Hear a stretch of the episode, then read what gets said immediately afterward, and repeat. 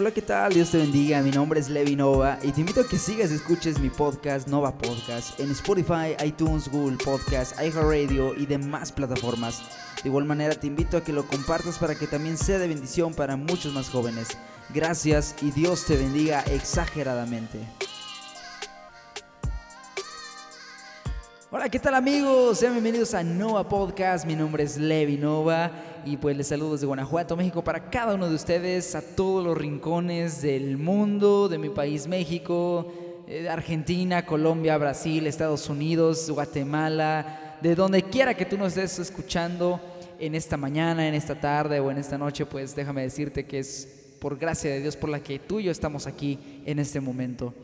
Yo quisiera compartirte un tema en este, en esta, en este momento, valga la redundancia, perdón, pero a veces ya no sé qué decir aparte de este momento. Ahí si tienen alguna idea, por favor escríbanme qué se puede decir en lugar de en este momento. pero quiero decirte, quiero decirte que es de grande bendición poder estar aquí en este podcast y poder compartirte una palabra de ánimo, una palabra de aliento, porque esa es la misión, vaya. Ese es, la, ese es el propósito que, que, tengo para este podcast. No es hacer, como algunos hacen, uh, ¿cómo decirlo?, entretenimiento. No, mi, mi, mi misión o, o, el propósito de, de, este podcast o de, de este proyecto que estoy haciendo y que constantemente estamos haciendo, pues es hablar palabra de Dios, que sea de aliento, que sea de, de edificación para las vidas y, más que nada pues para los jóvenes que, que estamos, estamos siendo azotados por las tentaciones del enemigo, por las jugarretas de Satanás. Y eso, esto no se ha visto solamente en este tiempo, sino que se ha visto en todo tiempo. Se ha visto en todo tiempo que el enemigo se alza en contra de los que le sirven al Señor, en contra de los que le sirven o le servimos, mejor dicho, a Dios y siempre va a estar en contra. Esto hay que aclararlo realmente bien. El diablo nunca va a estar contento, hermano, contigo, que tú que le sirves y te esfuerzas por estar ahí para con Dios, que te esfuerzas siempre por, por, por anteponer las cosas de Dios en lugar de las tuyas. Eso es sacrificarse para la obra, eso es invertir, eso es este poner, hacer tesoros en el cielo, como dice la palabra eso es hacer tesoros en el cielo. Y déjame decirte que es más preciado delante de Dios, obviamente, hacer tesoros en los cielos que los que podemos hacer aquí en la tierra. Porque el Señor Jesucristo, eh, el, domingo pasado, mi pastor hablaba acerca de esto, de una parábola que mencionaba Jesús. No, no lo voy a hablar en este momento, solamente es como referencia. Hablaba acerca de un hombre rico que tiraba sus graneros para construir unos más grandes y decía que ya cuando los tenía todos este, construidos, finalizados, decía, ahora sí, descansa, reposa. Pero ¿qué le dice el Señor? ¿Qué le dice Dios? Necio, en esta noche vienen a pedirte tu alma y lo que has este, ahorrado, lo que has puesto para ti, dice, ¿de quién va a ser? Muchas veces nosotros, este, en algún punto de la vida, pues nos preocupamos más por las cosas materiales que por las cosas de Dios. Pero déjame decirte que eso no tiene que ser así. Las cosas materiales son el resultado de buscar a Dios. O sea, ¿cómo decirlo? Pues es una bendición. Son bendiciones. Son bendiciones de parte de Dios. Nosotros no tenemos por qué buscar primero las, las bendiciones o material, las cosas materiales, no debemos de buscarlas. Ese no es nuestro propósito aquí en la tierra. Que si tienes una casa grande, muy bonita, arreglada, auto, eso es bueno. Oye, yo no estoy diciendo que las cosas materiales sean malas, no. Yo estoy diciendo que el anteponer las cosas materiales en lugar de poner a Dios en primer lugar, es, ese es lo malo. Pero déjame decirte que si tú haces tesoros en el cielo, que si tú haces tesoros en el cielo, pues eso significa que Dios te está respaldando. Eso significa que Dios este, ha fijado su mirada en ti y que incluso en estos tiempos de incertidumbre, de, de desesperanza, tan difíciles, sí, muy difíciles, en especial aquí en México, bueno, yo hablo por mi país, yo la verdad desconozco cómo está en la situación en cada país respectivo desde donde tú me estés escuchando. Al menos aquí en México, pues la gente medio entendió, medio no entendió de no salir, pero los que no se detienen son, son los narcotraficantes, los, las personas violentas, homicidios, robos, secuestros. Todo esto no para, es que la maldad está escrito en la palabra, la maldad va a aumentar y va a seguir en aumento y en aumento y en aumento y en aumento. Y esto va a llegar a un punto en el que ya no va a ser soportable, oye, ya no va a ser soportable. Y pues nosotros como pueblo de Dios pues nos tenemos que someter a Dios, obviamente. Debemos de mantenernos en comunión con Dios. Nuestra fe puesta en Él, en medio de toda esta incertidumbre que se está viviendo, pues siempre siempre mantener nuestra fe firme en el Señor. Y yo te quiero hablar en este momento, hermano, hermana, joven, señorita, de un tema muy precioso que estuve pensando en estos días. Estuve realmente pensándolo porque veo que es necesario. Muchas veces nos ponemos a pensar que lo que hacemos para Dios sí le agradará a Él si le agradará a Él lo que hacemos, lo que haces? ¿Estará orgulloso Dios de lo que estás haciendo para Él? Y es que es, es algo de lo que me he preguntado en estos días, porque, porque una de las evidencias más notables de que Dios está complacido con lo que haces es con el avance y el respaldo. Yo te quiero hablar del segundo, del respaldo de Dios. Yo quiero decirte primero que nada, como dice Mateo 6:33, si lo tienes ahí en tu app de la Biblia, ahí ya, ya no todos cargan la Biblia en, en físico, pero si la traes en físico, mira, qué mejor, búscala ahí. Mateo 6:33 y yo te aseguro que este texto tú te lo sabes. Mateo 6:33 dice, mas buscad primeramente el reino de Dios y su justicia y todas estas cosas os serán añadidas. Ojo, aquí primero, para, para nosotros estar seguros, hermano, para nosotros estar seguros, joven, de que lo que haces para Dios, de que la alabanza que diriges cada domingo, de que las predicaciones que tú estés dando, enseñando, la enseñanza que tú estés impartiendo en la iglesia, ya sea que sea, tengas escuela dominical o que, o que des enseñanza a los hermanos así, este, como maestro, o que estés por impartir palabra de Dios en una prédica, hermano, déjame decirte que primero tenemos que ponernos a pensar en Dios. O sea, realmente, ¿qué es lo primero que, que, que tendría que venir a nuestra vida? Si nosotros queremos transmitir bendición, pues tenemos que ser primeramente bendecidos para que nosotros podamos transmitir esa bendición y podamos encontrar ese respaldo de Dios.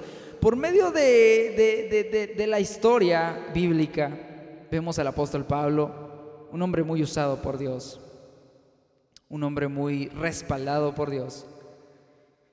Este hombre que él mismo escribe, he vivido de todo, en abundancia, en escasez, con hambre, y he comido bien, o sea, de una manera parafraseada. En otras palabras, sé lo que es estar eh, pobre y sé lo que es tener en abundancia. Y aquí se ve el respaldo de Dios. En todo tiempo, hermano, primero que nada hay que poner a Dios. En todo momento. En todo momento. Primero que nada, pedirle a Él que Él esté en medio de lo que nosotros vayamos a hacer, de lo que nosotros vayamos a hablar, en medio de lo que nosotros vayamos a cantar, si estamos por dirigir la alabanza. Y este es un tema muy precioso acerca de la alabanza que me gustaría compartirte, porque yo tengo la, la ¿cómo decirlo?, la, experiencia, el privilegio de, poder ser ministro de alabanza. Y hemos vivido de todo, hemos vivido de todo, equivocaciones eh, en vivo, equivocaciones en vivo, pero otras muchas ocasiones también de bendición, de cómo vemos que la mano de Dios se mueve cuando nosotros le ponemos a Él en primer lugar, pero también de esas otras ocasiones que casi nadie menciona que casi nadie quiere mencionar, de cuando no oras, de cuando no te pones a cuentas con Dios, de que se nota realmente cuando estás en la alabanza y enfrente, se nota quién está con Dios o quién ha estado eh, orando, quién ha estado en comunicación con Dios y quién no. Quién aparte de practicar, aparte de meterse en lo musical, en el ámbito musical, quién se ha metido en lo espiritual. Y es aquí donde nosotros debemos de buscar el respaldo de Dios. Es aquí donde nosotros nos tenemos que poner a, preguntarnos en nuestra mente, ¿estoy realmente siendo respaldado por Dios? Y una de las evidencias es que lo que haces es de bendición tanto para la iglesia como para tu vida y como para las personas que te están apoyando. Es de bendición. Siempre en esa, en esa, ¿cómo decirlo? Esa evidencia notable que tú puedes ver es la bendición de Dios. Es ver cómo la gente encuentra ese lugar con Dios. Es ver cómo la gente, si estás, un, ejemplo, ¿no? Si estás predicando, ver si la gente, nuestro trabajo no es, no es hacer que nuestras palabras conmuevan a la gente. Nuestro trabajo es hacer que la palabra de Dios sea la que penetre en el corazón de las personas y en el mío también. Ese es el trabajo de la predicación. Es el trabajo, lo voy a decir, ese trabajo loco de la predicación porque se dice la palabra que a Dios le agradó salvar a los, a, los creyentes, a las personas, por medio de la locura de la predicación. Dice y en, si mal no estoy, en Corintios. En primera o en segunda de Corintios, por ahí está, pero lo voy a dejar este, pendiente de esa parte porque no estoy hablando acerca de eso, de la predicación. Lo que quiero decir es que nosotros vemos el respaldo de Dios por medio de lo que, ya sea que estés predicando, ya sea que estés dirigiendo la alabanza, ya sea que estés enseñando, se nota el respaldo de Dios. Se nota. Eso es algo casi palpable, es algo que tú puedes ver eh, con tus propios ojos. Ver cómo la gente se entrega en, oración. Si estás tal vez este, dirigiendo la oración, ver que la gente se entregue.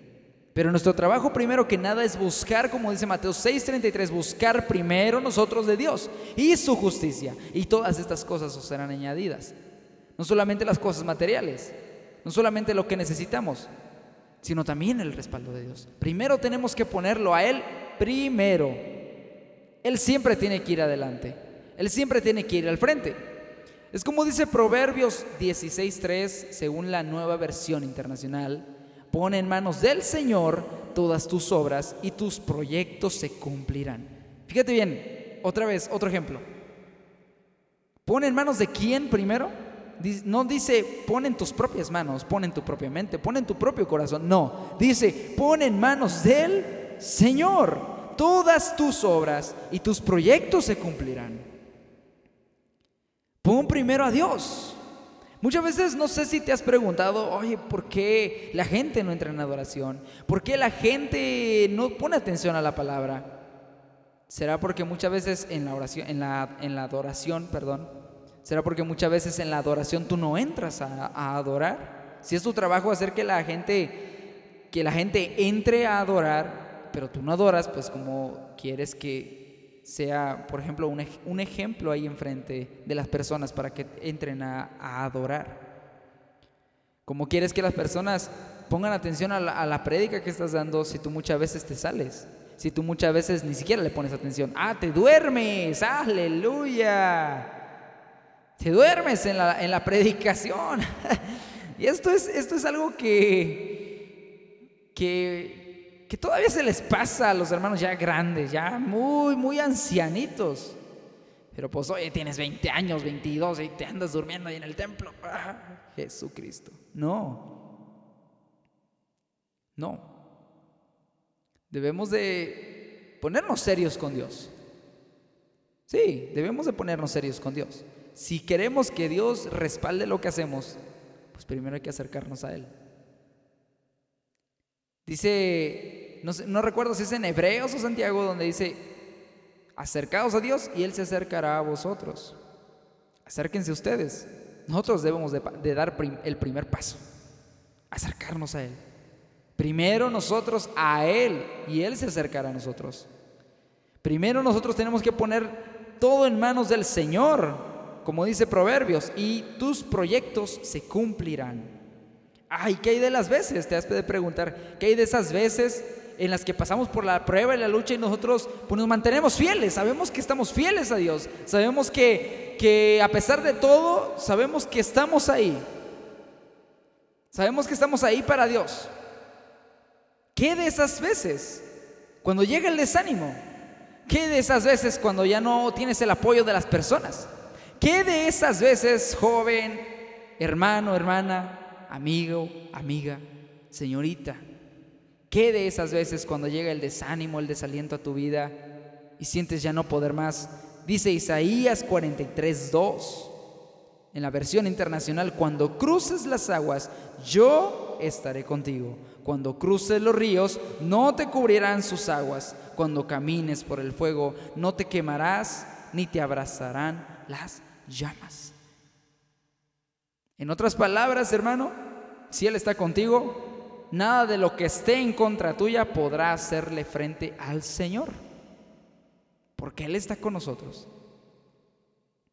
Entonces cuando se levanten los problemas, la duda, la tentación, recordemos esto, como dice Isaías 43.2, que Él estará con nosotros. Cuando caminemos por el fuego, dice, no te vas a quemar. Cuando pasamos por esas crudas y difíciles situaciones de nuestras vidas. No sé, puede ser un accidente, una enfermedad, una pérdida de un ser querido, o una desilusión, una, una decepción de alguien que considerabas un gran amigo. Y te duele, o sea, te duele en el corazón, te duele en tu mente. Y, y cuando pases por esas zonas, esos, esos tiempos, esos momentos en los que sientes que te doblegas, el Señor dice, yo estaré contigo. Yo estaré contigo. El salmista David dice en Salmo 143, 8, por la mañana hazme saber de tu gran amor, porque en ti he puesto mi confianza. Señálame el camino que debo seguir, porque a ti elevo mi alma. Muchas veces nosotros le pedimos al Señor que nos esclarezca el camino, que nos esclarezca por dónde ir, qué hacer. Señor, ¿qué hago? Y Él lo tiene todo bajo control, hermano. Él lo tiene todo bajo su control. Si confiamos en Él, créeme que dice la Escritura, bueno, no me creas a mí si no quieres, pero la Escritura dice que Él no dejará para siempre caído al justo, porque torre fuerte es el nombre del Señor, a Él correrá el justo y será levantado.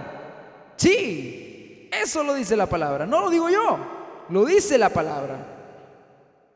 Él es nuestra confianza, Él es nuestra esperanza. Y si, él, y si en Él está callada nuestra vida, ¿de qué podremos temer?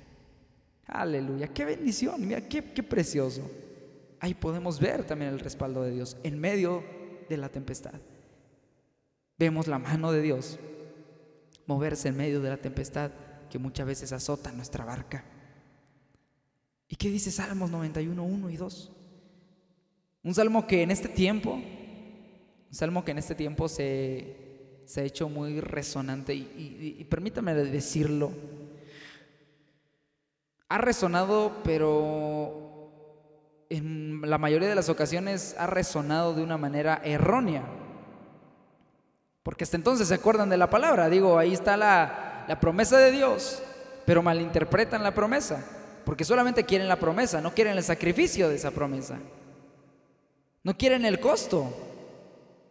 ¿Y cuál es el costo? Me vas a decir, ah, ¿cuál es el costo que nosotros tenemos que hacer? Bueno, inicia diciendo, Salmo 91, 1 y 2 dice, el que habita, escúchalo bien, el que habita al abrigo del Altísimo morará bajo la sombra del Omnipotente. Pero fíjate bien, ¿qué dice? Primero, el que habita, el que está, el que está ahí el que habita bajo los brazos de Dios, el que habita eh, al abrigo del Altísimo, dice, morará bajo la sombra del Omnipotente. Eso es lo que nosotros primero tenemos que hacer. Primero, morar bajo la sombra de Dios. Primero, estar acogidos en los brazos de Dios. Eso es lo que tenemos que hacer. El que habita al abrigo del Altísimo morará bajo la sombra del Omnipotente. Y el versículo 2 dice, diré yo a Jehová, esperanza mía y castillo mío, mi Dios en quien confiaré. Otra vez, volvemos al mismo ejemplo de Mateo 6:33. Primero Dios y después nosotros. Dice una alabanza de Evan Kraft, yo soy segundo. Y así es, o sea, nosotros somos segundos, Dios es primero.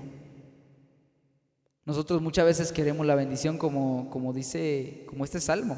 Muchos lo estuvieron usando erróneamente en este, en este tiempo de la pandemia.